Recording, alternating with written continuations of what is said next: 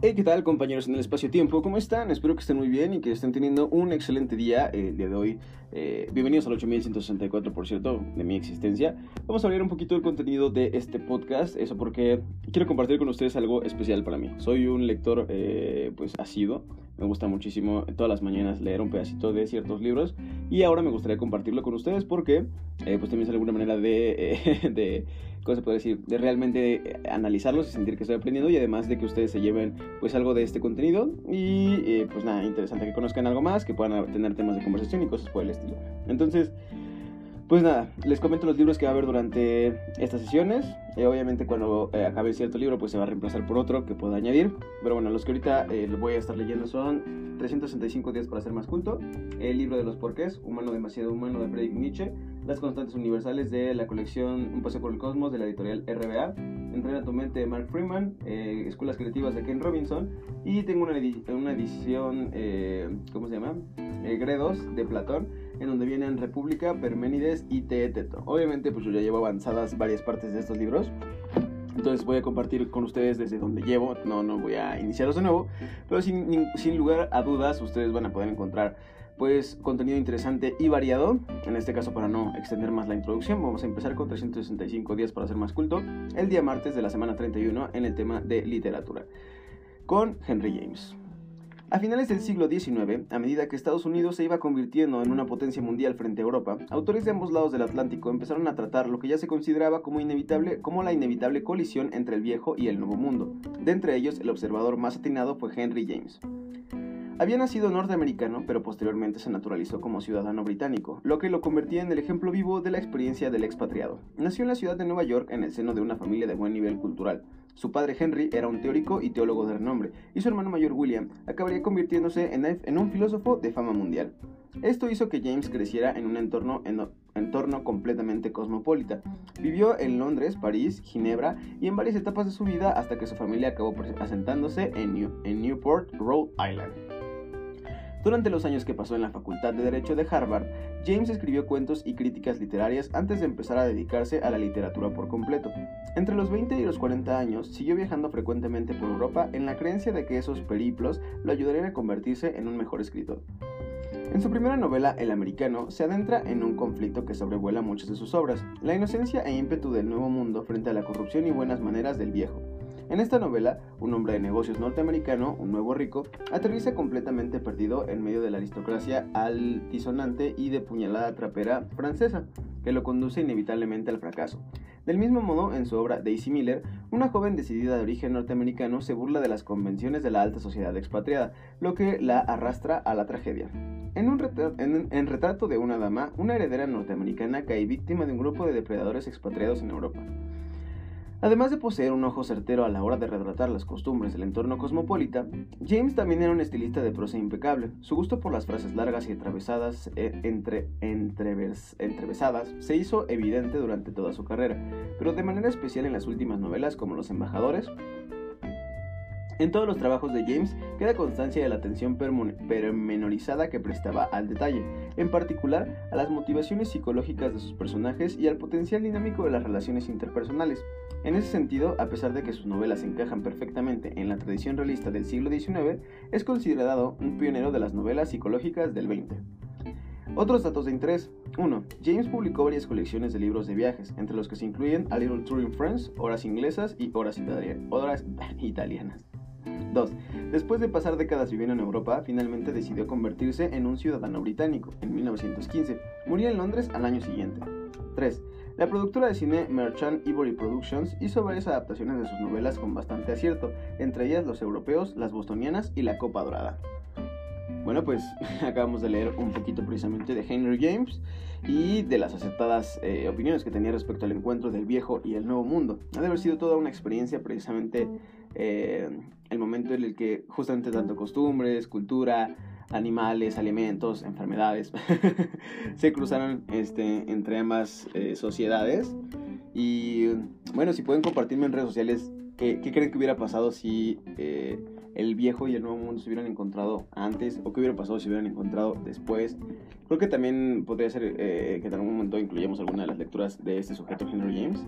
Eh, pues en, este, en esta sección, porque suena interesante, ¿no? Esta, esta visión precisamente acerca de, del encuentro entre estas culturas. Permítanme un segundo que voy a ver un sorbo de café como hace cualquier buen lector.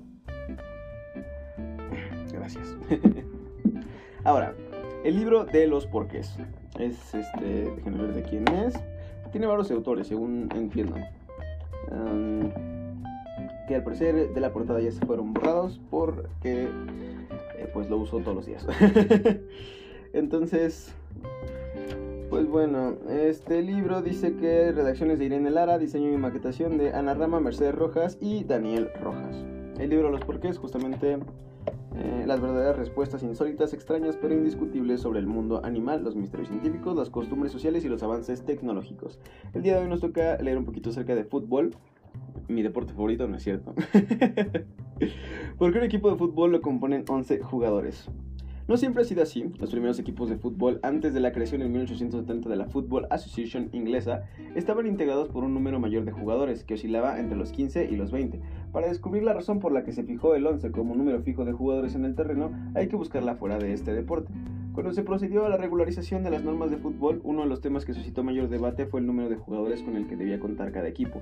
Finalmente, como por aquel entonces el cricket era el juego estrella que causaba furor en las Islas Británicas, se decidió tomar ese deporte como modelo para el fútbol, y en el cricket cada equipo contaba con 11 jugadores. En cuanto a los números dorsales, no fue hasta la década de los 40 del siglo pasado cuando se asentó la costumbre de emplear los números del 1 al 11, costumbre que ya no existe, por cierto. Vaya, entonces los 11 jugadores del fútbol vienen del cricket. Qué interesante. Y obviamente, pues de Inglaterra, ¿no? Bueno, se dice la historia. Eh, no la voy a posicionar, solamente estoy mencionándolo. Ahora vamos a pasar a Humano demasiado humano de Friedrich Nietzsche. La lectura favorita de bastantes. Un segundo, perdón si de repente suena eh, extraño, pero pues el micrófono lo tuve que mover un momento. Continuando, como les decía, con humano demasiado humano, hoy vamos a leer Moralidad lacrimosa. La mayoría de estos textos son pequeños, entonces pues dará para el análisis un poco más extenso. Moralidad lacrimosa. ¿Cuánto placer produce la moralidad? Piénsese solo en el mar de agradables lágrimas que han corrido por la recitación de rasgos móviles magnánimos. Este atractivo de la vida desaparecería si la creencia en la irresponsabilidad absoluta llegara a dominar. Siempre Nietzsche hay que como analizarlo, pero me parece extraño porque aquí menciona él que cuánto placer produce la moralidad. Eh, y se nota que es una era distinta a la nuestra, porque por otra parte al final del, del, texto dice, este atractivo de la vida desaparecería si la creencia de la irresponsabilidad absoluta llegara a dominar. Creo yo que no domina todavía la creencia de la responsabilidad, irresponsabilidad perdón, absoluta, pero sí que eh, somos mucho más irresponsables, en moralmente hablando se podría decir. Y eh, pues nada, como que la moralidad hoy en día ya no produce tanto placer en sociedad, o no tanto como debería. Y este, nada, solamente eso. Pero luego tiene unas, no, no, no, tiene unas, este, ¿cómo se llama? Unos versos bastante acertados que pues ya comentaremos en otras ediciones de esto. Lo que pueden encontrar también en, mi sección de Instagram que se llama Leathers, en mis historias destacadas. Ahí pueden encontrar también unas buenas, eh, ¿cómo se llaman? Historias que he encontrado de libros bastante buenos. Y ahora pasando a las constantes universales, magnitudes inamovibles en un universo cambiante. Vamos a leer una sección que se llama, denme un segundo, ya casi lo encuentro, la increíble velocidad a la que se propaga la luz.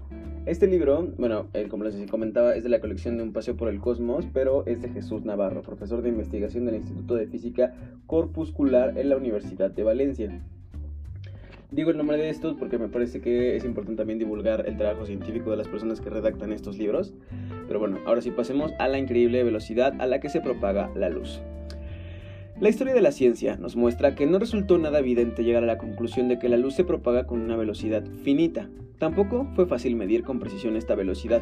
Galileo fue el primero en sugerir una manera de determinarla y lo explica en uno de sus diálogos sobre las dos nuevas ciencias, entre aquellos tres personajes. Simplicio sostiene que la propagación de la luz es instantánea, porque cuando de lejos se ve disparar una pieza de artillería, vemos enseguida, perdón, el fogonazo y poco después oímos la explosión. Sagredo le replica que de esta experiencia solo se deduce que la velocidad del sonido es menor que la de la luz, pero no se distingue si la venida de la luz es instantánea, es decir, velocidad infinita, o si, aunque rapidísima, ocupa tiempo, es decir, velocidad finita.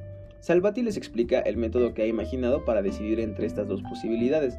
Dos personas se proveen de sendas linternas, con una tapa para ocultar o descubrir su luz interior.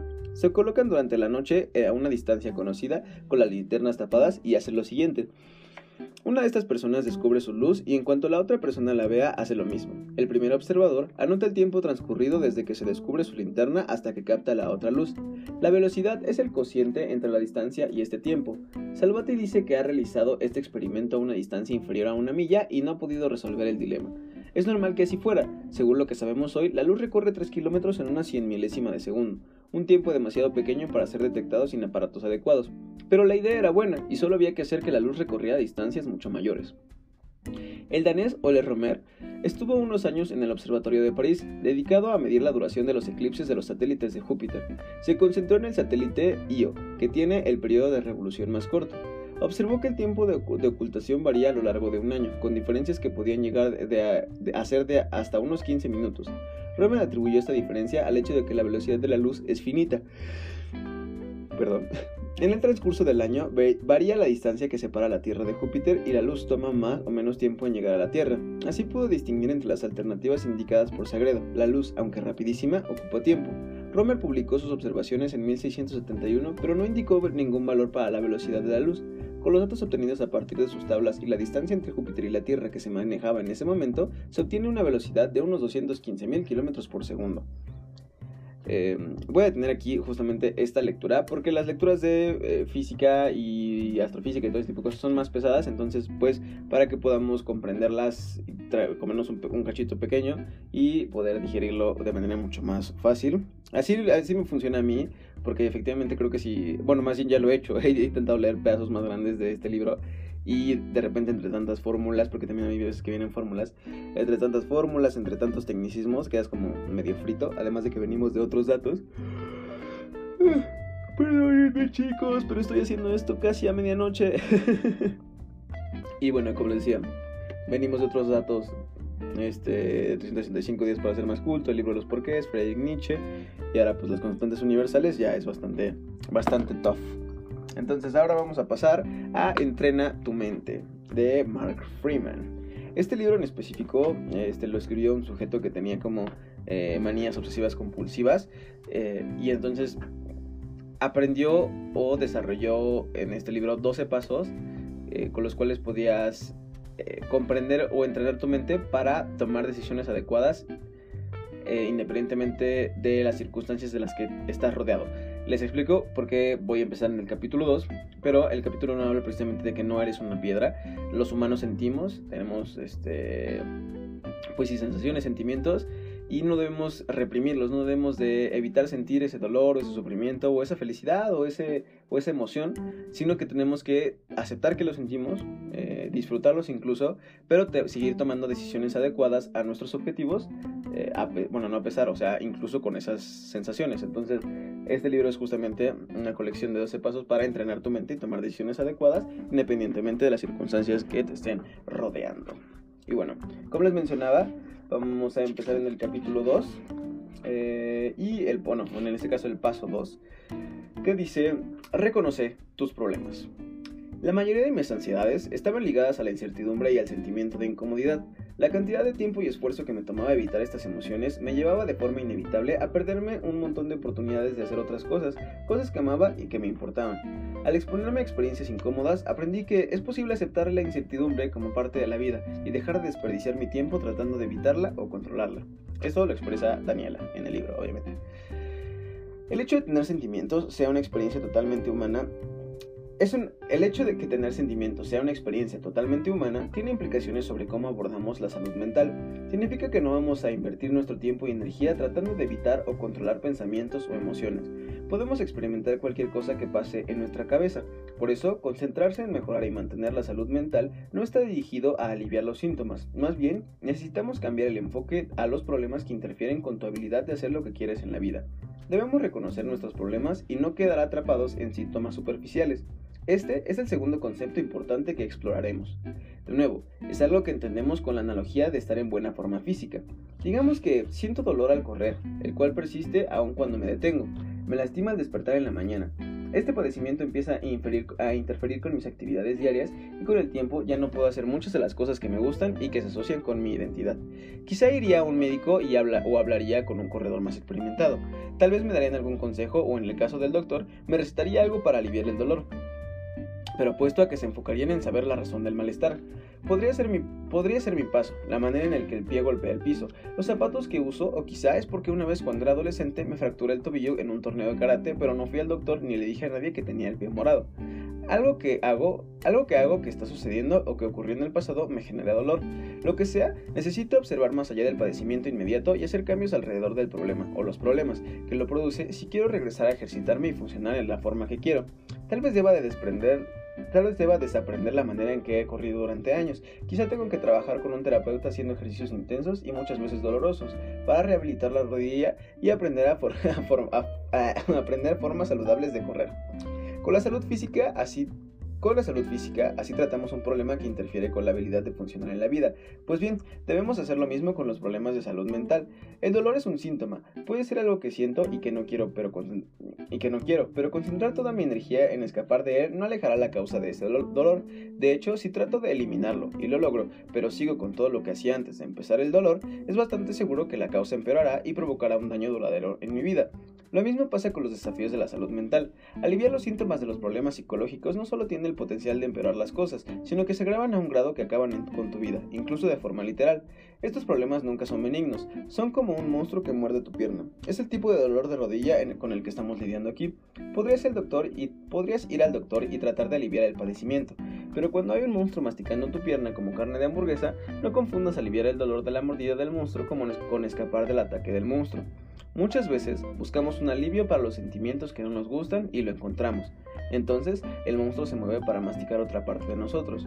Otra vez buscamos una cura. El monstruo se come otra parte. El dolor aumenta. Llama nuestra atención otra vez y encontramos otra forma de curarnos. Con el tiempo el monstruo nos devora por completo ansiedad, depresión, pensamientos intrusivos, antojos, angustias y todos los otros sentimientos que no nos gustan son tipos de dolor. Si quieres deshacerte de ese sufrimiento, hay muchas formas de hacerlo y es probable que ya hayas probado la mayoría. Yo también las probé y hay muchas situaciones en las que el alivio es una clave para soportar el trabajo intenso de rehabilitación o empoderarnos para combatir el monstruo que se come nuestras vidas. Pero también debemos buscar la fuente del dolor y hacer cambios ahí. Si experimentamos el dolor por los desafíos de la salud mental, tal vez sea muy difícil ver más allá del padecimiento y reconocer al monstruo, pero hay que preguntarse cómo llegó nuestra pierna a su boca en primer lugar, cómo sacarla de ahí y cómo evitar que vuelva a ocurrir en el futuro. No puedo decirte con exactitud cuáles son tus monstruos. Sé curioso y busca más allá del sufrimiento para ver los problemas que hay debajo. A veces, estos conflictos estarían fuera de tu control directo, factores contextuales como injusticia y violencia, monstruos que saltan de la oscuridad y te atacan. Pero muchas veces los problemas serán cosas que estés haciendo. Por ejemplo, cuando te enganchas en compulsiones, es como caminar hacia un monstruo hambriento y meter tu pierna en su boca. Obvio te va a morder, es natural que experimentes el dolor. Excelente, pues bueno. Pasamos a esta primera etapa en la cual justamente hay que reconocer los problemas y bueno, pues puede, puede uno mismo entender justamente que se trata de eh, identificar que tienes un problema y, este, y no confundirlo justamente con eh, los síntomas, no pensar que porque eh, estás triste, o sea, que, que, estar triste, por ejemplo, de alguna situación en específico es eh, la enfermedad y, yo quiero dejarme de sentir triste, triste y tomo, no sé, Prozac. en vez de eso, de uno debería cuestionarse el por qué se está triste, cuáles son las, las, eh, las causas que te llevaron a esas sensaciones y obviamente pues eh, modificar las perspectivas o hacer algo, en este caso pues ya como, como eh, tomar acción al respecto para que esas cosas dejen de molestarnos. Voy a beber otro trago de café. Sino aquí se, este, se les duerme este Dietrich.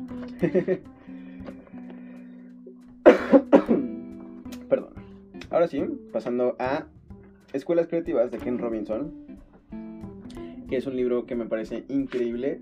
Este, les voy a leer un poquito de lo que es la reseña, o bueno, la reseña, el, resumen o, como la presentación del libro. Escuelas Creativas de Ken Robinson, en Escuelas Creativas, Ken Robinson desarrolla las ideas de su famosa charla TED cómo la escuela mata la creatividad y presenta soluciones innovadoras y revolucionarias para uno de los problemas más relevantes de nuestra sociedad, cómo transformar un sistema educativo que no funciona. En una época en la que los procesos de evaluación se estandarizan, las escuelas pasan por momentos difíciles y tanto estudiantes como educadores sufren una presión enorme, Robinson ofrece soluciones prácticas para terminar con el caduco sistema educativo actual heredado de la revolución industrial. Para lograrlo, propone darle a la educación un enfoque personalizado. Sugiere aprovechar el potencial de los recursos tecnológicos y profesionales disponibles y fomentar así la participación de los estudiantes para que pierdan el miedo a equivocarse, desarrollen la creatividad y su pasión por aprender y estén mejor preparados para afrontar los retos que les depara el futuro. Repleta de anécdotas, casos, investigaciones y consejos de profesionales pioneros en el tema, Escuelas Creativas apasionará a cualquier interesado en la enseñanza porque le hará replantarse muchas ideas preconcebidas y le ayudará a reflexionar sobre cuál es el verdadero sentido de la educación en el siglo XXI. Yo, personalmente, soy uno de esos em, apasionados e interesados en la enseñanza. Entonces, pues, eh, continuaremos en una parte de un capítulo que se llama Volver a lo básico. Está en la página 51. Bueno, en realidad voy a empezar en la página, sí, en la página 51. Y este, ya lo tengo un poquito estudiado. Pero bueno, eh, no, no, no hay ninguna diferencia en con que empiecen desde el principio o aquí. O sea, al final las frases o lo que vamos a analizar, el, el pedacito que vamos a leer, eh, será de interés para, pues para muchos de ustedes. Y, y también hará que se replanteen cómo están aprendiendo y lo que están estudiando. Entonces, pues bueno, para darles un poquito de contexto, denme un poquito, denme un segundo. Eh, ok, ok, ok, por control, bla, bla, bla, bla. Ok. Pero, pero, empecemos y ya iremos entendiendo un poquito. Como era de esperar, tal como señala Jung Chao, hay una relación inversa entre los países que obtienen buenos resultados en los exámenes normalizados y los que muestran un espíritu emprendedor. Como he comentado antes, el sistema de enseñanza con mayor rendimiento académico según las tablas de PISA es Shanghái, que, contrariamente al resto del mundo, no parece estar tan impresionado con su logro. Ji Kin, un alto funcionario del Comité de Educación de Shanghái, declaró hace poco que estaba complacido, pero no sorprendido por los buenos resultados que habían obtenido los alumnos. A fin de cuentas, el sistema educativo se centra en memorizar el contenido de las distintas materias para que los estudiantes obtengan buenas puntuaciones, buenas puntuaciones precisamente en este tipo de exámenes. Pero esa no es la cuestión. G. Hawking añadió que el Comité de Educación se estaba planteando no volver a presentarse a los exámenes de PISA. Shanghái no necesita supuestas escuelas número uno, dijo, sino centros que se atengan a principios educativos razonables, los cuales deben respetar el desarrollo físico y psicológico de los alumnos y sentar unas bases sólidas para que sigan desarrollándose a lo largo de toda su vida. El jugador de hockey sobre hielo, Wayne Gretzky, fue el máximo goleador del mundo en 1982. Su secreto, dijo, era simple, otros jugadores tienden a correr hacia el lugar donde está el disco. Gretzky corría en dirección al lugar donde iba a estar. Es difícil resistirte a pensar que en la frenética carrera hacia la normalización, muchos países se dirigen corriendo hacia donde creen que está el disco en vez de hacerlo en, dirección al lugar en el que realmente estará. El desempleo no es solo un problema económico, supone un azote que puede destruir vidas y comunidades enteras. En muchos países cada vez hay más exclusión social. En las economías desarrolladas, la brecha entre los ricos, las clases medias y quienes viven en la pobreza es cada vez mayor. Según un estudio de 2012 realizado por la Oficina del Censo de Estados Unidos, la brecha de la pobreza era de 178 mil millones de dólares en este país. La miseria y las privaciones sociales pueden condicionar de forma nefasta el éxito de los estudios de los jóvenes. Algunos luchan resueltamente contra, contra sus circunstancias y salen adelante, otros no. La educación no solo es, no es la única causa de la brecha salarial, pero el tipo de sistema educativo que propone el movimiento de normalización la está exacerbando. La naturaleza monótona de la educación normalizada hace bien poco por inspirar y capacitar a quienes son víctimas de la pobreza.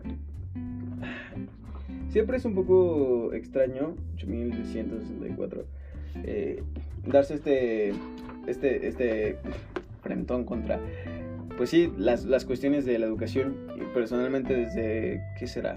La secundaria tal vez, yo me sentí como inadaptado a la escuela, pero no porque no, no pudiera aprenderse, porque, sino porque yo sentía que era como muy... Eh, no tenía sentido, o sea, se me hacía, siempre se me hizo como muy fácil, pero para mí, no sé, sentía que me enseñaban cosas que, que no, que no que yo no es que no quisiera saberlas, porque al final me, me, interesaban todas, pero que al momento de que te las decían no tenían ninguna aplicación. O sea, muchas veces era como aprende la tabla periódica, o conoce esta fórmula de física, o resuelve este problema de matemáticas, pero no realmente había una aplicación a lo que íbamos a aprender. Y por ejemplo, es curioso como menciona aquí de, las, eh, de las escuelas de Shanghai, que pues no les interesa participar en las escuelas de PISA porque pues el número uno en memorizar, pues sí, está bien, pero las máquinas memorizan mejor. y pues eh, eh, me gustó esta, esta frase que dice, necesitan centros que se atengan a principios educativos razonables y que respeten el desarrollo físico y psicológico de los alumnos, además de sentar bases sólidas para que sigan desarrollándose a lo largo de la vida. Eso creo que es mucho, mucho más importante que tener un número uno que te lo da pues el hecho de memorizar cuando pues, puedes buscar cualquier cosa en Google y ahí está. Entonces, pues sí, tengo mis temas con la educación. Tengo una propuesta justamente que se llama University. aprovecho para meter un comercial de, mi, de mis proyectos.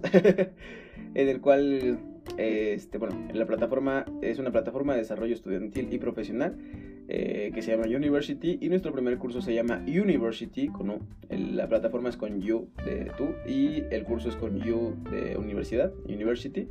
Este, el curso es University, elige y diseña tu carrera profesional.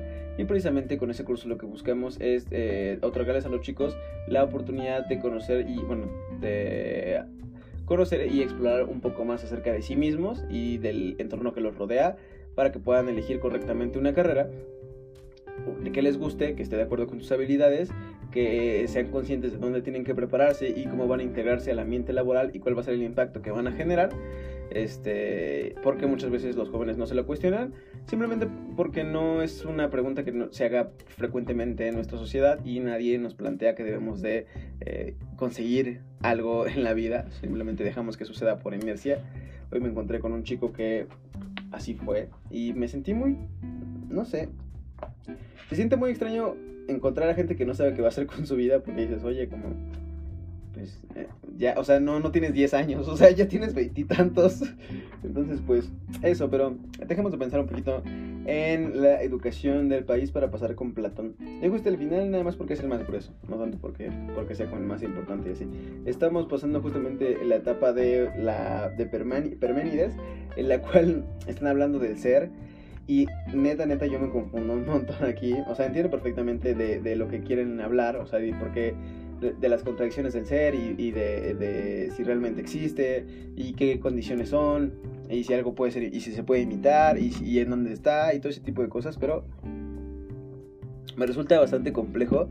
Supongo que son discusiones que se tenían en, en el pasado y que ahora ya son como, pues ya no están, bro.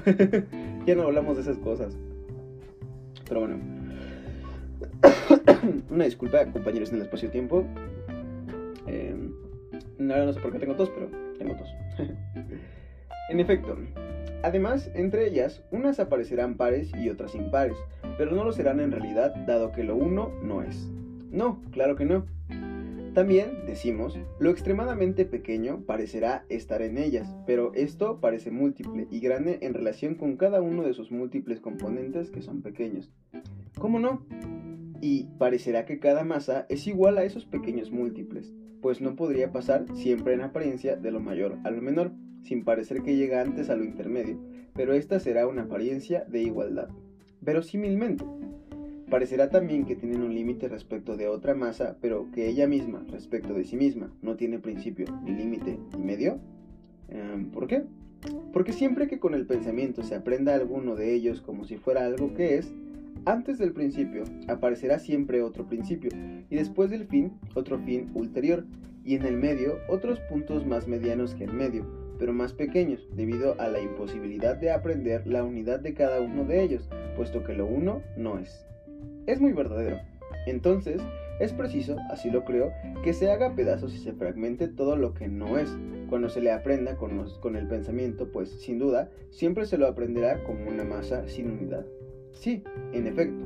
Y una masa del tal tipo no se le aparecerá necesariamente como a una a quien le mira de lejos y con vista débil, pero a quien la piensa desde cerca y con agudeza, cada una no se le parecerá ilimitada en multiplicidad, si es que está privada de lo uno, que no es. Es de toda necesidad. Así pues, si lo uno no es, pero las otras cosas que lo uno son, cada una de las otras cosas deberá aparecer ilimitada y teniendo límite una y múltiple. Es necesario, y también parecerán tanto semejantes como desemejantes. ¿De qué modo? Pues, Como para quien ve a la distancia figuras sombreadas, todas ellas parecen como una unidad y aparentan tener la misma afección y ser semejantes. En efecto, pero a quien se aproxima se le aparecen múltiples y diferentes y en virtud de su apariencia, de diferencia de diferente tipo y de semejantes entre sí.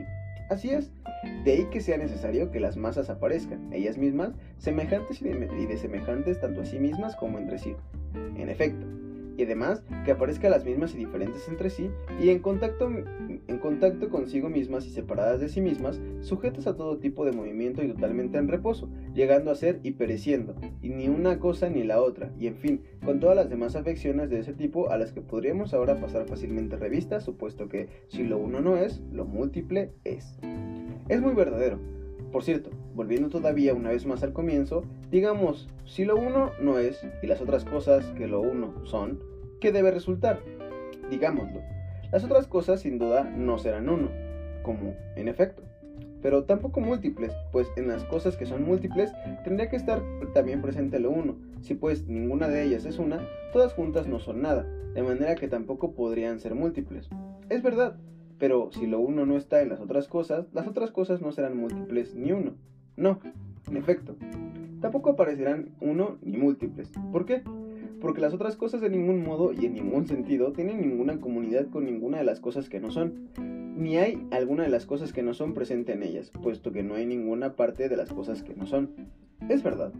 En consecuencia, no hay presente en las otras cosas ni opinión ni tampoco apariencia de lo que no es, ni lo que no es en ningún sentido ni de ninguna manera puede ser opinado por las otras cosas. No, en efecto, en consecuencia, si lo uno no es, tampoco de alguna de las otras cosas puede opinarse que sea uno ni múltiple.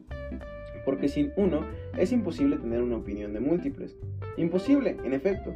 En consecuencia, si lo uno no es, las otras cosas no son ni uno ni múltiples, ni se puede opinar que son uno ni múltiples. Parece. Tampoco entonces semejantes ni desemejantes. No, en efecto.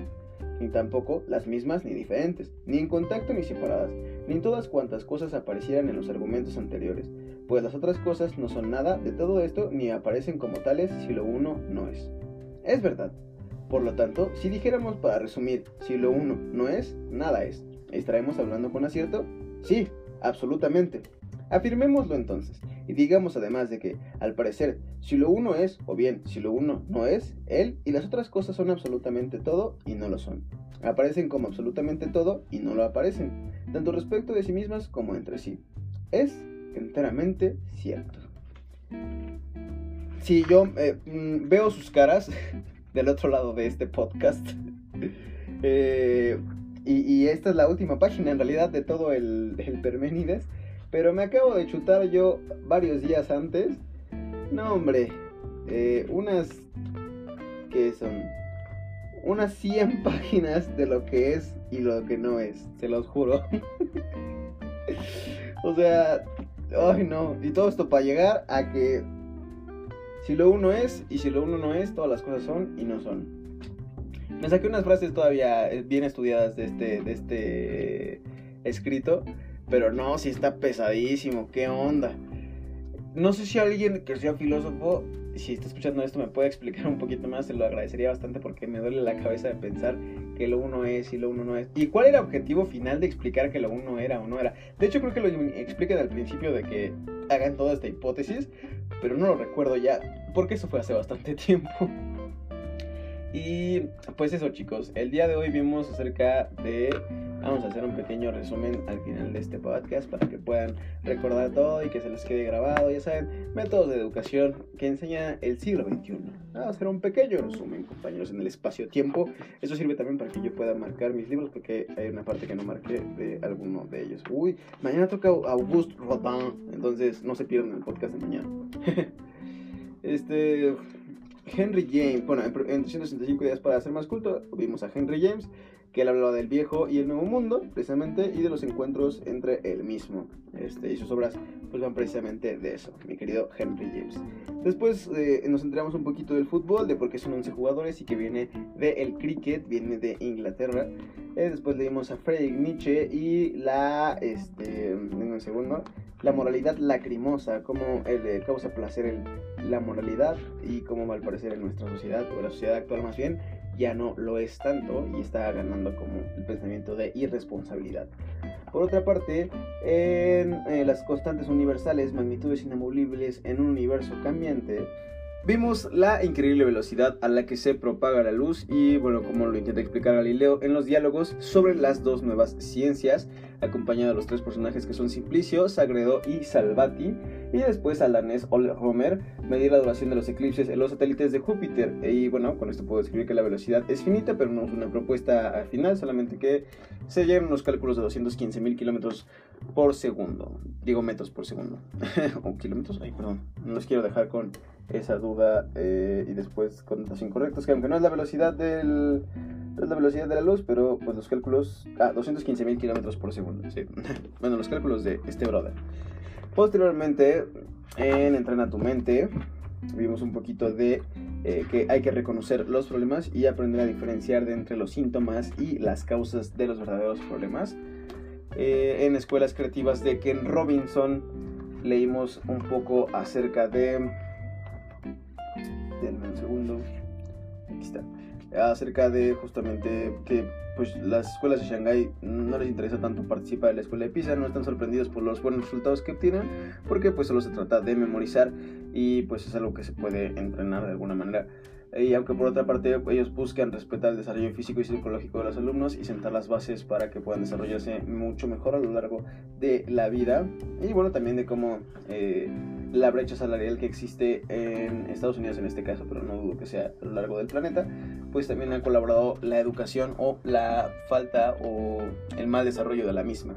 Y finalmente, en Platón, en la última parte de Perménides, gracias a Dios, gracias a Dios que ya acabó, y que a ustedes nada más les tocó la última página, pues concluimos que eh, lo uno si es, todo llega a ser, y si lo uno no es, nada es.